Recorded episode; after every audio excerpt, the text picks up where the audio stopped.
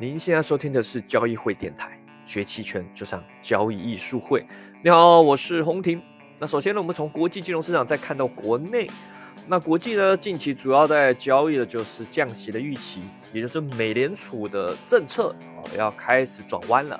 从之前的加息到加息的减缓、加息的结束，甚至开始变成为降息，有整体政策的转弯啊。那很多交易者也开始预期，甚至在开始提前交易，明年啊就会降息了啊。一方面是因为美国的通胀也控制住了，一方面开始有些人担忧这个经济会开始转衰退啊。虽然目前美国经济数据还是不错，但是也开始出现一些隐忧，所以大家开始有这样的预期。而如果结束了加息，开启了降息的这个周期，哦，那对整体的。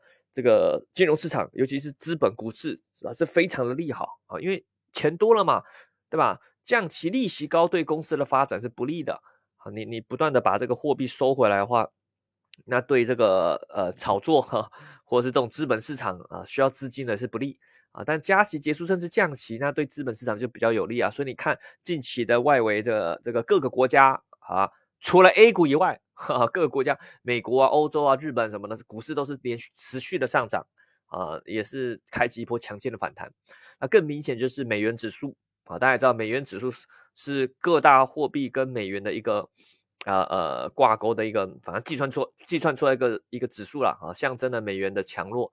那你可以看到近期就表现的不太一样，近期美元指数是一再走弱啊，当然也就是反映了大家对货币政策的转变。啊，其实如果你从技术上的话，也蛮明显的。大概在美元指数是十一月初的时候破位，稍微反弹后再破。啊，这本基本上，如果你懂得稍微一点技术分析，这很明显就是一个蛮强烈的要开启空头走势了。而来再结合宏观面的话，哎，这个政策的转变，对吧？降息的预期啊，基本上美元指数是一个非常适合做空的啊。即使到现在啊，虽然它有一些反弹，但是这个目前还是空方压制。但你可能说，老师没有什么美元指数可以做啊？我不确定国外交易所有没有，我印象中是有。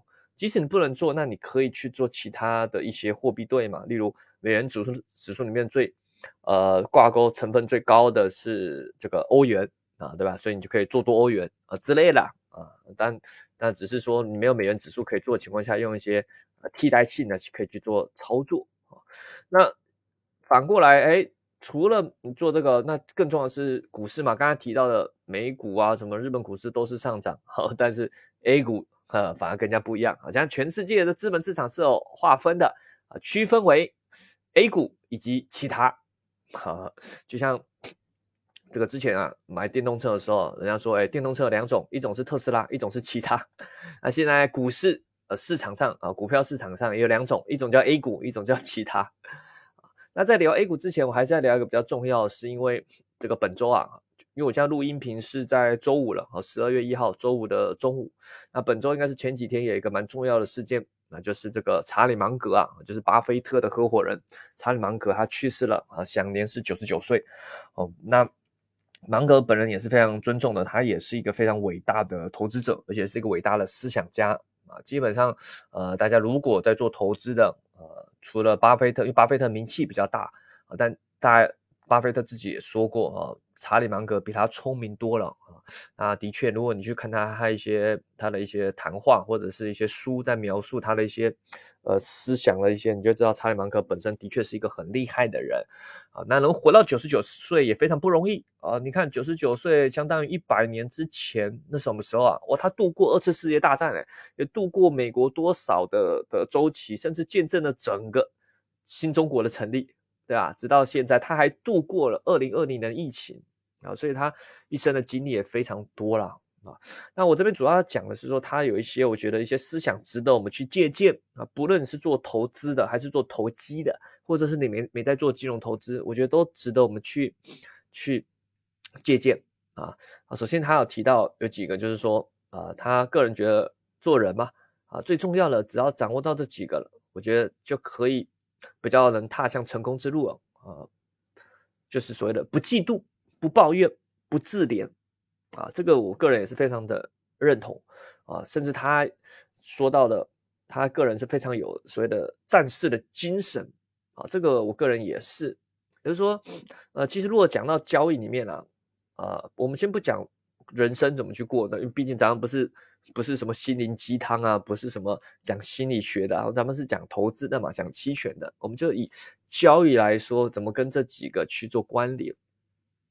不论是我们个人交易，还是我们做资产管理，大家知道，大家也知道我们团队有做私募基金产品嘛，去管理一些呃客户的资金我们其实做交易本身是专注在自己，我们不会去特别的去嫉妒别人，说哇别人做的很好啊，怎么样啊，打压别人啊什么的，其实不会的，我们不会去羡慕别人的绩效，那我们就专心做好自己的就可以了，因为我们知道我们的策略什么时候会赚钱，什么时候会亏钱，对吧？长期来说我们是会赚钱的，那。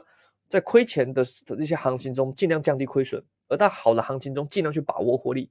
其实投资或交易没有那么难的，你就把握你自己擅长的，这这呃稳定的持续的去做就可以了。其实有时候交易很无聊的，你就只有一套方法后，你只是重复的去操作。当然偶尔我们会去做修正，对吧？那根据不同的行情啊，就是像一个博弈的游戏嘛，打牌的游戏，你怎么去精进？但主框架、主逻辑不会变的，不断去重复而已啊。当然，因为现在咱们做这些资产管理啊，做私募基金，为了要做大嘛，对吧？你做任何事情，其实你要做有成就感，就是把它做大嘛。当然，我们也可以做做自己几百万资金，自有资金几百万，或者管个一两千万就可以。但我们要做大嘛，例如要做几十亿甚至百亿的话，那要把它做大，可能就要去营销嘛啊。所以有时候没办法，为了营销。就是会去跟别人去做比较，说，哎呀，我们绩效多少，别人是多少，我们的优势什么，跟别人差在哪啊？但其实我个人是不太去做这样比较，只是因为为了推广产品会去做比较啊，所以我们其实可以尽量做到不用去羡慕别人，不用去嫉妒别人，真的没没没什么好嫉妒了，你就专心做好自己就可。别人好那很好啊，他好他的对吧？跟我没啥关系，对吧？那如果他是你的竞争对手，哎，那就是要战士精神，我们怎么样去克服问题？遇到问题我们去克服。那别人好不会妨碍你好，他只是变得更强的竞争对手。那我们遇到什么问题？我们主要是去解决我们自己的问题，不论是在人身上还是在投资交易上，遇到问题来就是一面去解决，这就是战士精神，也是芒格非常提倡。而且我个人虽然我跟芒格不太熟啊，但我觉得他个人是一个非常强的斗士啊，或叫战士精神、战士精神，或叫斗士精神也可以啊，就是遇到问题就去解决。对吧？你不用觉得自己啊，好好像运气不好啊，去抱怨什么的。例如啊，行情不好啊，这市场太黑了。没有啊，市场就是这样。要不你不要进来交易，对吧？你说别人太黑了，哇，大户搞你啊什么的，那你不要交易。这市场本来就是这样，对不对？你说啊，这市场不合逻辑啊，嗯，有什么好合逻辑？市场上赚钱就是对的，对不对？要想办法去解决问题，看看是不是交易方法哪里有问题，是不是认知上出了什么问题，去解决它。是不是资金管理出了问题？是不是你本来原本的交易认知都是有问题的？对啊，啊，或者说你可不可以借由期权去想办法提高你的容错率？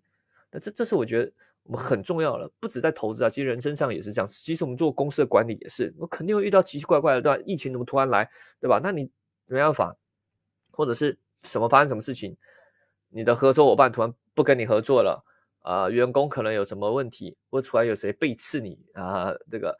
呃，反正之类这种，你肯定会遇到各各种乱七八糟的事情，那就是面对嘛，对？人人生就这样嘛，对吧？好不容易来活个几十年啊，七八十年、八九十年啊，那就好好把握，遇到问题就面对嘛，啊。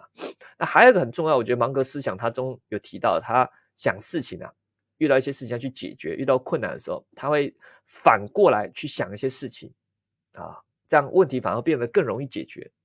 什么意思呢？其实就很像我们小时候啊答题，你小时候考试对吧？有没有利用一种叫三错法？就是 A 选择题嘛啊 A B C D，你是你老师说这题你实在不太会，但你看了一下 A B C D，这个 A 肯定是错的，把 A 删掉。B 和 C，嗯，可能是对的，先跳过。D 看起来也不太对，那就是 B 和 C 去选择一个，类似这样，对不对？其实就是一种三错法，你去掉错误的。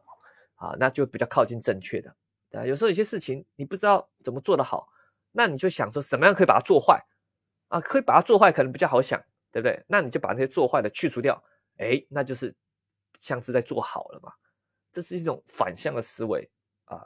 芒格是提倡这种啊，其实我个人也非常提倡这种。我个人的交易哲学，或者是做一些决策公司决策的哲学，我是非常信奉这一套的啊，因为我们不知道什么是正确的，真的很难。你投资是你什么？你能说什么是正确的？你投资里面什么是正确的？甚至你人生道理很难都说正确，对吧？甚至连科学你都很难说什么是绝对正确的，只有数学了啊！我我个人一直认为数学是很神奇，有有种像神的神的语言，只有数学真的能严格叫正确，其他没有一个叫什么正确。不论什么价值观、什么什么思想什么的，都都是有可能是错误的。我们不知道什么是正确的，但我们可以借由去除错误的，就比较靠近正确了。对不对？就有些操作啊，就明明就哎，这时候能不能做多？嗯，或许可以做多，用什么策略？哎，可以牛叉，可以熊叉，什么呃牛叉呃 buy call 或者期货，或许可以，或是卖认沽啊，或许可以。但是什么？但是就不要去做空，呃，不要去去做空好的，假设以做多为例啊，或者是以最近的案例好了，呃，最近案例比较火的等等，也其实也会聊到啦，就是大家如果关注商品市场最火的就是碳酸锂不断的下跌，就是你可以。做空，你做空可以用不同的策略，或者是你觉得它跌很多不去做，OK。但是什么？但是你就不要去做多就可以了，就这样。好的，这删除掉去除，就是你，因为你例如说，老师现在可不可以做空？毕竟跌很多了啊，我本身的空头部位也还在啊。那你现在可不可以去做？当然可以啊啊。那你可不可以买认沽？嗯，买认沽，现在波动性高，不太好。虽然方向是偏空。那可不可以变成卖认购期权？哎，可以啊。那可不可以用期货做空？也可以啊。啊，那都行。但重点是，就是不要去做多啊。类似这种，就是你去删除错误的，就比较靠近正确。因为正确有时候很难说什么是正确的。交易的方法啊，尽量去去除一些错误的，就会让你比较可能会靠近正确的。好了，聊完芒格啊，主要是致敬他一下啊，真的是一个呃难得一见的啊伟大的人物啊。再来，我们再聊一下 A 股了。A 股就，嗯，该怎么说呢？刚刚不是说人家外围市场都涨得很好，咱们 A 股啊，你说不涨就算了，还一路下破，又要三千点保卫战的，呃，对吧？像我现在，我现在中午在录音频的时候，那上证五零呢，还沪深三百又又啊，上证五零已经破，暂时已经破了一个区间的底部了，啊，沪深三百也岌岌可危啊，勉强比较好是中证一千啊，啊，小型股啊，还还还还很勉强的啊守住。但这个五零三百就不太行了，尤其是五零啊，这个也是岌岌可危。大家下午不知道会不会拉起来，不知道有没有护盘的。如果没有的话，这个呃，这个有点惨啊，有点呃，不知道该怎么说了啊啊。但是呢，老老实说，其实整体还是偏弱势震荡，就是说它没有很流畅跌势。当然有可能下午急杀，继续急杀破底，那有可能开启一波强烈的下跌的空头走势。但如果没有，下午又拉起来。那就是一个横盘，就是你做多也不是合适，做空也不是很合适。你买期权很容易在里面耗损，那比较偏还是卖方策略啊啊！但但你要刚刚提到要小心，目前是小心下方的风险嘛，要么就把尾部锁住，要么就仓位轻一点，给后面自己有动态调整的空间。所以其实像 A 股不太操作了，我就清仓卖一点认购期权啊。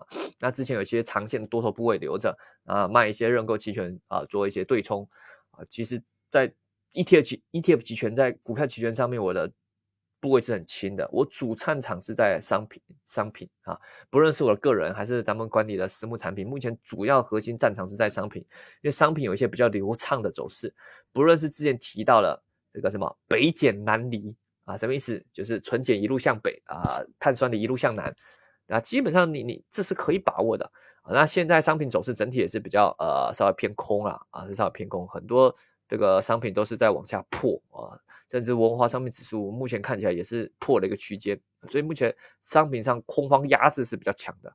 或许你可以找机会去操作啊，你也不用到很积极的操作。有你我刚刚一前你你看我们直播就提到提过，有些很稳定的操作，你不用那么激进去做。例如啊，还是提到因为碳酸碳酸锂最近真的行情比较大，碳酸锂波动率很高，你想做空又不想太积极怎么办？你可以远远的去卖一些看涨期权嘛，对不对？它呢，它有一些看涨期权其实很安全，它现在要快到期了，你去赚它多少？赚个两百块啊！你用保证金多少？大概可能保证金五千多块赚两百块，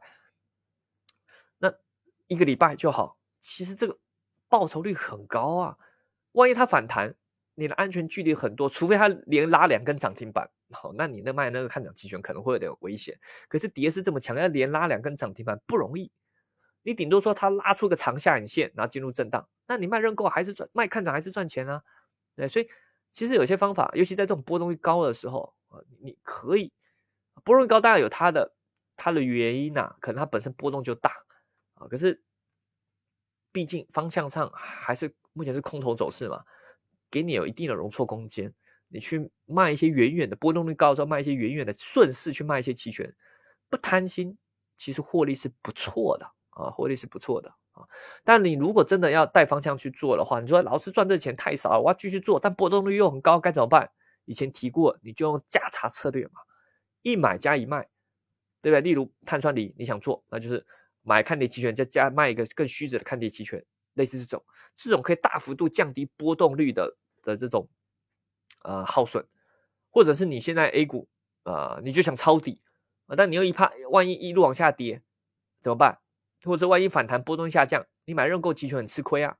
那你可以买个认购，再搭配卖一个认购，所谓的牛市价差，对吧？例如五零 ETF 啊，假设你现现在就想抄底啊，那你你现在可以买个二点四认购，搭配卖一个二点四五的认购，组成牛市价差，亏损有限，获利也有限的策略，波动率对你来说影响也很小，也不太害怕时间耗损啊，还是会有，但很少啊。那它盈亏比，你如果用这个策略，你在软件上去组就知道，它盈亏比在组的之前就是锁定的。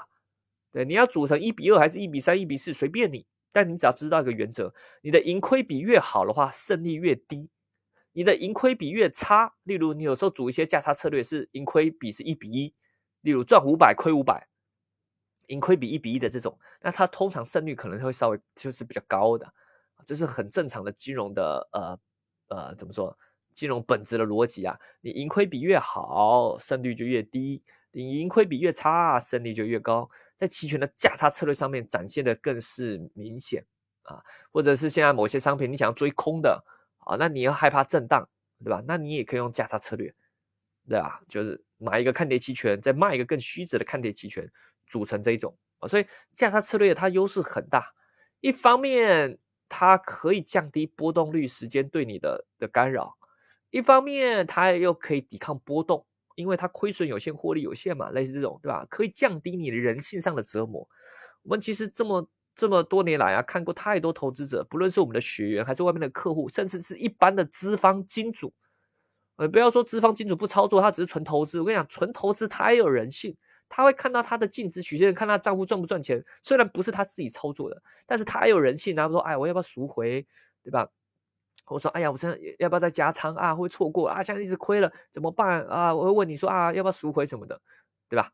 很正常，不论你是自己操作或是投资基金，都有人性啊。但是自己操作里面是比较能把握，就是说，例如你用价差策略，它是一个很好抵抗波动的策略，它可以降低你的人性上的这种困扰，对吧？做交易啊，除非你做完全程序化交易，但即使程序化交易，你用机器交易，你也有人性，除非你你都不看盘。你要让机器自己跑，就你每天还没看你的账户盈亏，你就有人性了。你是不是看到他一直亏钱，想说啊，这机器是不是错了？哎，我是不是策略有问题？我要不要把这个这个自动化停掉？一样有人性啊，除非你完全不看盘，你就忘记它了，那当当然就没有人性了，对吧？哎，你会想说，哎，好凉啊，是不是风吹过来？哎呀，是不是有风？哎呀，是风在动吗？不，施主，不是风在动。是你心动了，是吧？这就是人性，所以我们既有一些工具啊，去去降低人性的干扰。不要说你去修心什么的，没没 没有没有用。你是人嘛，还把你你人性都修没了，那你还当人干嘛？那你当一个树木木头就好了嘛。人是人性，就尊重他。重点是我们利用期权工具去降低这方面的困扰。价差策略就是一个很好的很好的策略，对吧？当然你方向要看对啊。对吧？你做牛市价差一路下跌，那你肯定还是亏啊。你做熊市价差一路上涨还是亏啊。价差策略肯定还是要有择时判断，只是它可以帮助你抵抗中间的过程的波动。而且如果有组合保证金，它还可以提高你的杠杆使用率。我一再提到，你不要小看价差策略。我跟你讲，在缓涨行情中啊，牛市价差赚的比你纯买看涨期权多。同样的，熊市价差策略在缓跌行情中，熊市价差策略也会赚的比你纯粹去买一个看跌期权多。不要小看价差策略的。但，价差策略它的一些呃，对于行情不利或有利的一些动态调整，例如是不是可以用不同月份，或者是可以切换成比率认购或者什么反比例价差这种等等的这一些，呃是比较细节。如果你感兴趣的话，哎。咱们在这个十二月的月底啊，哈，就是二零二三年年底跨年了啊，咱们在深圳要举办这个期权培训啊。本次培训我们是跟呃另外一家机构联名的一个培训，好，那这呃是有三个老师两天的啊，在十二月三十三日在深圳啊一个线这两天的线下实战培训，那我的部分就会非常详细的去讲加差策略，加差策略的它的盈亏，它如何受这个波动率时间的影响。啊，什么时候可以去做调整？怎么去选择行权价？行情不利的时候，我可以怎么去拆腿啊？那还有这个所谓的反比率认购认，还有比率认比率价差这些是怎么去应用的？那那这是我的部分啊，是非常详细深度的讲这个价差策略。基本上其之前其他课程还没有这么深度的讲啊，因为本身讲价差策略就至少。呃，讲半天以上嘛，那那之前时间没这么多啊，之前也有讲价差策略，但没有讲到这么细。这次我的主题就专门设计就是讲价差策略，对吧？可以非常的详细让你去理解价差策略怎么去实战的应用。但还有其他部分，Jack 老师会讲他的机构上如何去操作，如何把机构的思维用在你期权的操作上，增加你的容错率，把你的这个账户盈亏做得更稳定。那还有还有另外老师哦，他会结合他的。波动率的分析以及技术的分析，去教你怎么去用期权去做呃行情的判断啊。反正你感兴趣的，对咱们这个呃两天的应该叫期权大师班嘛，名字叫期权大师班呢啊，反正就取一个名字嘛啊，反正就是两天的跨年的呃期权实战培训，在深圳的，感兴趣的啊可以找咱们的客服。找交易会小秘书、小助理啊之类的，或者是如果你找不到我们客服，你可以在咱们交易艺术会的什么公众号、视频号、B 站上面的后台私信留言咨询都是可以的，或者是呢，你也可以在喜马拉雅这个音频的后台私信留言咨询也是可以的。好啦，有什么想听的什么问题，也欢迎在下方留言告诉我们哦。我们下期再见啦，拜拜。